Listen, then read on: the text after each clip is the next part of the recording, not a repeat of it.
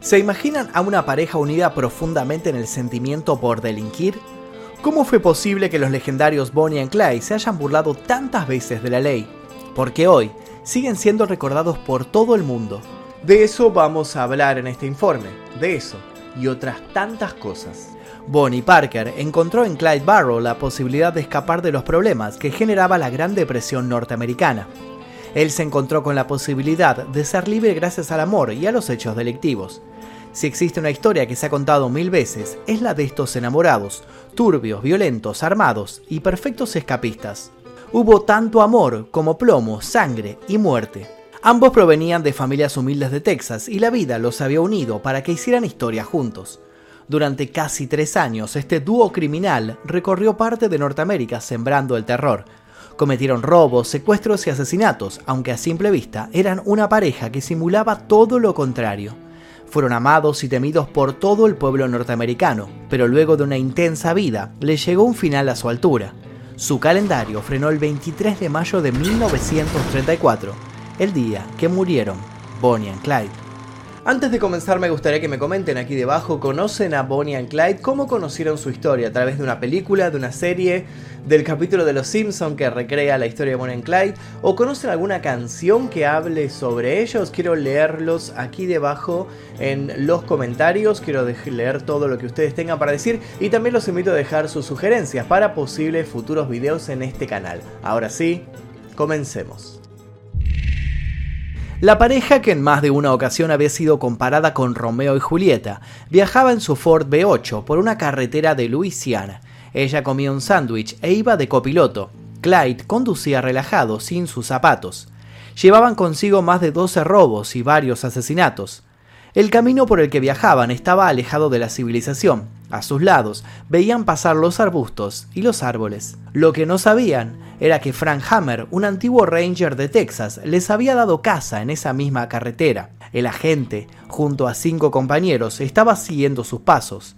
Para desgracia de la pareja de forajidos, uno de sus amigos los había traicionado y había dado al captor las coordenadas para hallarlos. El grupo de oficiales arribó a la carretera, tomó posiciones y comenzó su larga espera. Junto a ellos tenían un arsenal de escopetas y pistolas, pero su caballo de batalla era el temible fusil automático Browning. Luego de dos días de discusiones, cansancio y ansiedad, llegó su momento. Con la llegada del amanecer apareció en el horizonte el Ford B8. Bonnie y Clyde estaban llegando a su destino, pero antes de eso, tuvieron que enfrentarse a una emboscada. Tal y como estaba planeado, no hubo advertencias. La pareja no tuvo oportunidad de rendirse.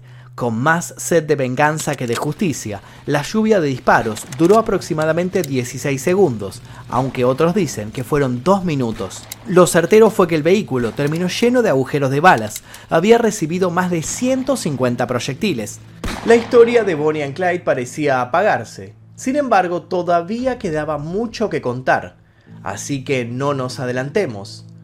Mejor, empecemos por el principio. Bonnie Elizabeth Parker nació el 1 de octubre de 1910 en la comunidad texana de Rowena, en Estados Unidos. Criada en una familia analfabeta, fue la segunda de tres hijos. Su padre era albañil y mantenía la familia con mucho sacrificio, hasta que la intensa depresión económica los devastó casi por completo. En 1914, Bonnie perdió a su padre y su madre se mudó con toda la familia a Dallas. Bonnie era una niña lista, obtenía buenos resultados en la escuela, era rápida y sentía una gran afición por la literatura y la poesía, algo que años más tarde la definiría en su persona. A los 15 años se enamoró de Roy Thornton, pero su matrimonio estuvo envuelto en malos tratos. En 1929 su esposo fue detenido por asesinato y esa fue la oportunidad de la joven para pedir el divorcio y huir. Consiguió un empleo como camarera en un restaurante y su vida tomaría un camino no muy lejano al de seguir huyendo. Bonnie era muy llamativa por su cabellera pelirroja y era muy atractiva. Además, era una mujer que amaba las sensaciones fuertes. Tenía la necesidad de vivir en una alteración emocional. En otras palabras, le gustaba vivir todo con intensidad. Amaba los automóviles deportivos, sobre todo los de gran cilindrada. La velocidad le gustaba tanto como las armas. Si bien existen varias versiones acerca de cómo se conoció con Clyde, la historia más aceptada fue que se conocieron el 5 de enero de 1930 en la casa de unos amigos que tenían en común. Bonnie compartía con Clyde su pasión por la poesía. él tenía pensado dejar atrás su carrera delictiva. Se decía que querían empezar una vida juntos y conseguir un trabajo honrado, pero, como todos sabemos, eso no fue lo que sucedió. Clyde Chestnut Barrow tampoco tuvo una vida muy fácil. Nació en Ellis County, también en Texas, en 1909. Al igual que Bonnie, venía de una familia muy humilde, y ese había sido el motivo, al menos para él, para comenzar a delinquir a los 17 años, junto con su hermano Marvin Ivan, apodado Buck. Al principio solo eran robos pequeños, pero como quien le toma el gusto a lo malo, esos pequeños atracos derivaron en secuestros y asesinatos tiempo más tarde. Eso culminó en que para los 21 años de edad Clyde ya se había convertido en todo un criminal. Estuvo preso alrededor de 20 meses, encontrándose envuelto en todo tipo de peleas y de maltratos. Una vez en libertad entre los años 1930 y 1932, se asoció con Bonnie Parker y los dos enamorados comenzaron una ola de crímenes que duró 21 meses y que dieron que hablar para toda la historia. De repente la pareja se convirtió en la sensación de los medios, que a medida que cometían los delitos, seguían sus andanzas con todo lujo de detalles, como si fuera el minuto a minuto de la actualidad. Entre principios de 1932 y mayo de 1934, los explosivos Bonnie and Clyde asaltaron bancos, gasolineras y tiendas. También robaron autos y asesinaron a un total de nueve personas, todos ellos agentes de la ley. Todo este despliegue lo realizaban en su vehículo, un Ford B8 robado, el cual también se volvió parte de la leyenda. Sin embargo, la vida y el destino les presentaban situaciones para que salieran del mundo delictivo. Clyde consiguió un trabajo en la construcción, pero él sabía que no quería esa vida. A los tres meses lo dejó y cometió otro robo que lo llevó a la cárcel, ya por tercera vez. Los enamorados se enviaban cartas y en ellas quedaba expreso el deseo de estar juntos. Tal fue así que Bonnie gestionó todo lo posible para que Clyde le llegara una pistola mientras estaba preso. Su amado logró escapar de la cárcel, pero al poco tiempo fue capturado y encarcelado de nuevo. Esta vez lo condenaron a realizar trabajos forzosos y tuvo que soportar maltratos y violaciones continuadas por parte de otro recluso. Las autoridades no intervenían, por lo que Clyde, a quien no le faltaba sangre que corriera por sus venas, tuvo que tomar las riendas de su situación y decidió ponerle fin a ese martirio. Así fue como terminó asesinando a su agresor golpeándolo con un caño de una tubería. Para desvincularse y no cargar con el crimen, convenció a otro preso que cumplía cadena perpetua para que se autoinculpara. El negocio también se le daba bien, y así logró evitar más cargos. Como si fuera poco, meses más tarde, Clyde permaneció en cama por más de 30 días, luego de pedirle a un compañero de prisión que le cortara dos dedos de un pie con un hacha. Con ello, quedaría librado de los trabajos forzosos en el campo. Como consecuencia de esta herida, tendría una leve cojera al caminar durante el resto de su vida. Dos años después saldría en libertad condicional. Clyde siguió robando y Bonnie se unió a él. La mujer fue capturada y llevada a prisión en un robo que no salió bien. Desde ese lugar pasaba el tiempo escribiendo poesías, algo que la conectaba con ella misma. Finalmente fue liberada en junio de 1932, después de asegurar que si robaba era porque una banda contraria la había secuestrado y la obligaba a hacerlo. Esa banda contraria a la que denunció era la banda de Barrow. La mentira tenía bases para ser creída. La banda de Barrow realizó entre 1932 y 1934 varios delitos, entre ellos el secuestro de hombres de la ley, como así también diferentes robos. Las diferencias con el dúo más buscado era que los Barrow no le disparaban a nadie, siempre que pudieran escaparse nadie salía herido. Bonnie y Clyde sumaron a un amigo sus andanzas, él se llamaba Raymond Hamilton. Sin embargo, el nuevo integrante fue detenido en Michigan tiempo después. Detrás le siguió Bonnie nuevamente. Clyde, mientras tanto, se juntó al criminal William Daniel Jones, con quien robó una tienda. El dueño de la misma terminaría siendo asesinado. Inmediatamente la viuda de la víctima reconoció a Clyde como uno de los pistoleros. En agosto de 1932, Clyde y dos socios estuvieron bebiendo alcohol en Oklahoma. Dato de color, no hay que olvidarse que estaban en plena ley seca. Cuando se retiraron del lugar, el sheriff C. G. Maxwell intentó detenerlos. Ante la emboscada, Clyde se vio obligado a abrir fuego, provocando así la muerte del hombre. El 22 de marzo de 1933, Buck, el hermano de Clyde, salió de prisión. Buck, junto a su esposa Blanche, William, Bonnie y Clyde, vivieron todos juntos escondidos en Joplin, Missouri, y se dedicaron a organizar futuros golpes. De esta etapa surgieron las fotos en las que se lo ve posando con armas. Gracias a estas imágenes se hicieron un poco más famosos de lo que ya eran. Las garras de la desgracia se cerraban de a poco sobre ellos.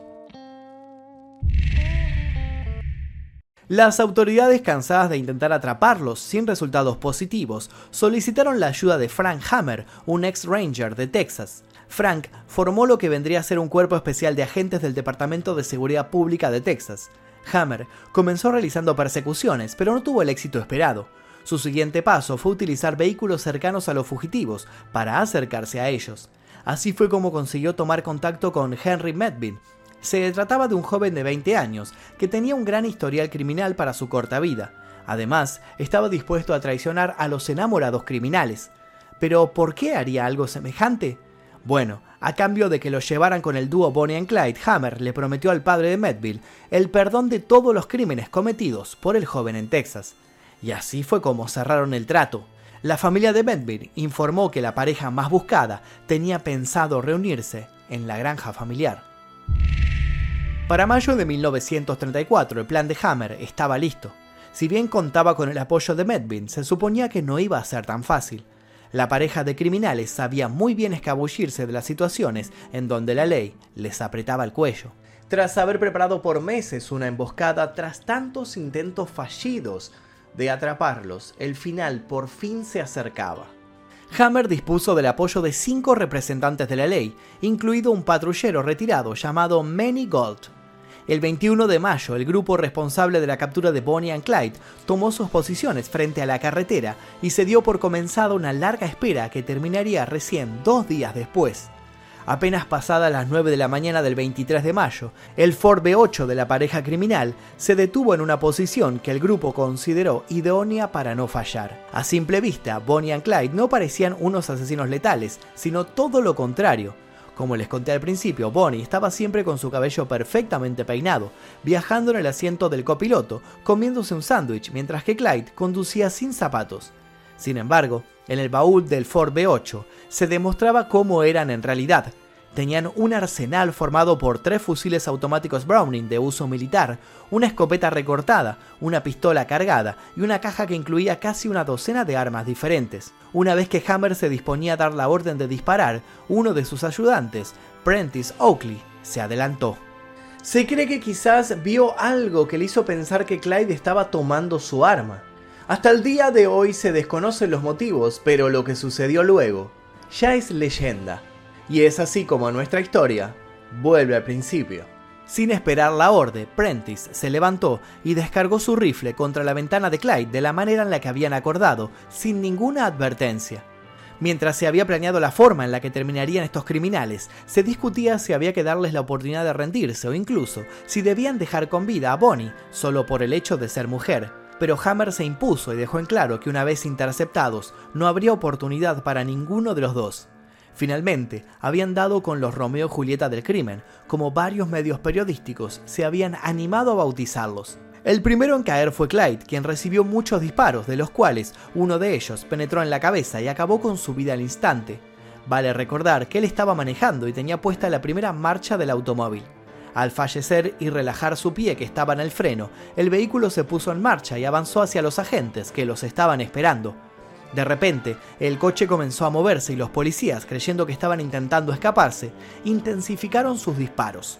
Pese a que fue una lluvia de proyectiles, Bonnie sobrevivió, aunque herida. Hammer, al darse cuenta, se acercó al auto. Una vez que Hammer y Bonnie estuvieron a centímetros, el Ranger le disparó dos veces más a la joven, asegurándose su muerte ante sus ojos. Más tarde Hammer explicaría a los medios. Odio reventar la cabeza a una mujer, especialmente cuando está sentada pero no hubiese sido ella, habríamos sido nosotros. A las 9 y cuarto de la mañana todo había terminado. El Ford B8 tenía para ese entonces 187 agujeros. Según dicen, Bonnie recibió 57 impactos y Clyde 51. Los cuerpos de ambos criminales quedaron destrozados, sin embargo, uno de los agentes logró captar algo diferente en medio de tanta masacre. Ted Hinton, quien estuvo presente en esa emboscada, afirmó luego de los hechos. La veo a Bonnie caerse por la puerta abierta. Una joven hermosa y pequeña que parecía suave y cálida, con el pelo cuidadosamente arreglado y huelo un ligero perfume que contrasta con el olor a pólvora quemada y el olor dulce e irreal de la sangre. Como dato curioso, Ted Hinton había sido años antes cliente del café donde Bonnie trabajaba de camarera. La vida lo pondría del otro lado tiempo más tarde. Con el trabajo hecho, la escena del crimen parecía un circo.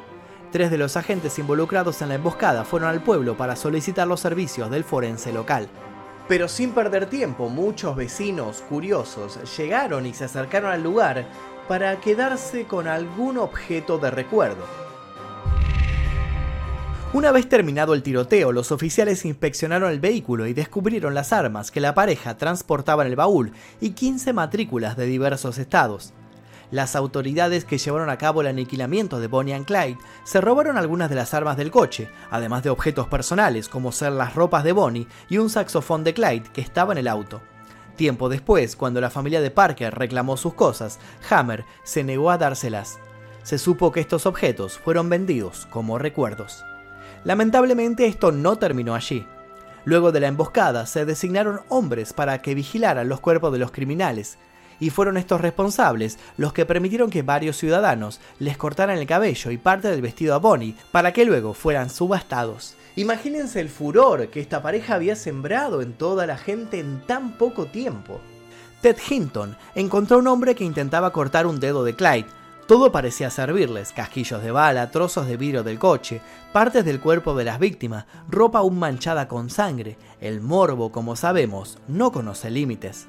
Por otra parte, existe un artículo que prohibía el uso de la fuerza para prevenir una huida de un sospechoso, a no ser que dicha huida supusiera un peligro de muerte o de heridas al oficial o a los suyos. Justamente esta prohibición del uso de la violencia fue la que sembró polémica en el caso de las muertes de Bonnie and Clyde. Algunos aseguran que Bonnie y Clyde les habían disparado unas 50 veces, aunque estos números variaron. Lo importante radica en que eran demasiados disparos para alguien que supuestamente había tomado la opción de huir o de herir a los agentes. Bonnie y Clyde tuvieron funerales dignos de estrellas de cine. Miles de personas se acercaron a despedirlos. Más de 20.000 personas acudieron al funeral de Bonnie, dificultando así a los Parker llegar a la tumba. La romántica pareja deseaba ser enterrada uno junto al otro, pero la familia Parker no lo permitió. Clyde Barrow permanece enterrado en el cementerio de Western High y Bonnie Parker en el de Crown Hill Memorial Park, ambos en Dallas, Texas. En la lápida de Bonnie quedaron labradas sus palabras de un poema que había escrito.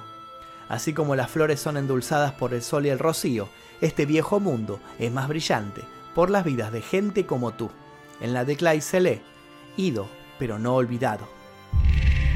Anualmente se realiza un homenaje a través del Festival de Bonnie and Clyde, que se celebra en el pueblo de Gippsland, muy cercano del lugar donde fueron emboscados, en Luisiana. Allí existe un hito de piedra en donde los que los visitan dejan recuerdos. También existen innumerables canciones de todo tipo de bandas que rindieron homenajes a esta famosa pareja. Les voy a nombrar algunos, aunque les propongo que comenten el video con aquellos temas en los que ustedes saben que fueron homenajeados. Por ejemplo, Daddy Yankee en el tema Infinito, Eminem con 97 Bonnie and Clyde, Los ratones paranoicos con Los chicos quieren más y Britney Spears con Criminal. Pero si hubo algo que los volvió legendarios fue el hecho de que su historia llegara a la pantalla grande. Si bien hubo algunas películas que intentaron contar su historia, fue Bonnie and Clyde de Arthur Penn, estrenada en 1967, la que dejó una marca. El protagonista masculino y productor fue Warren Beatty, junto a la actriz Faye Dunaway.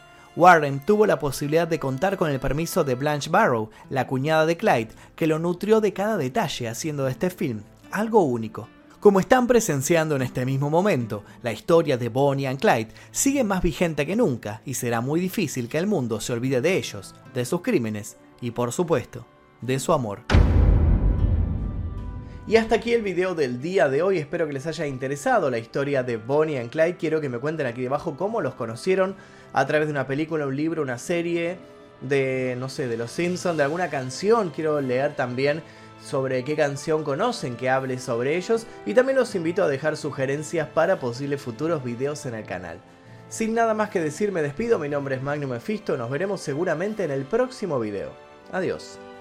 Exploración X, mi primer libro, ya se encuentra disponible en todas las librerías. Te dejo el link aquí debajo para que lo consigas en formato físico y en ebook.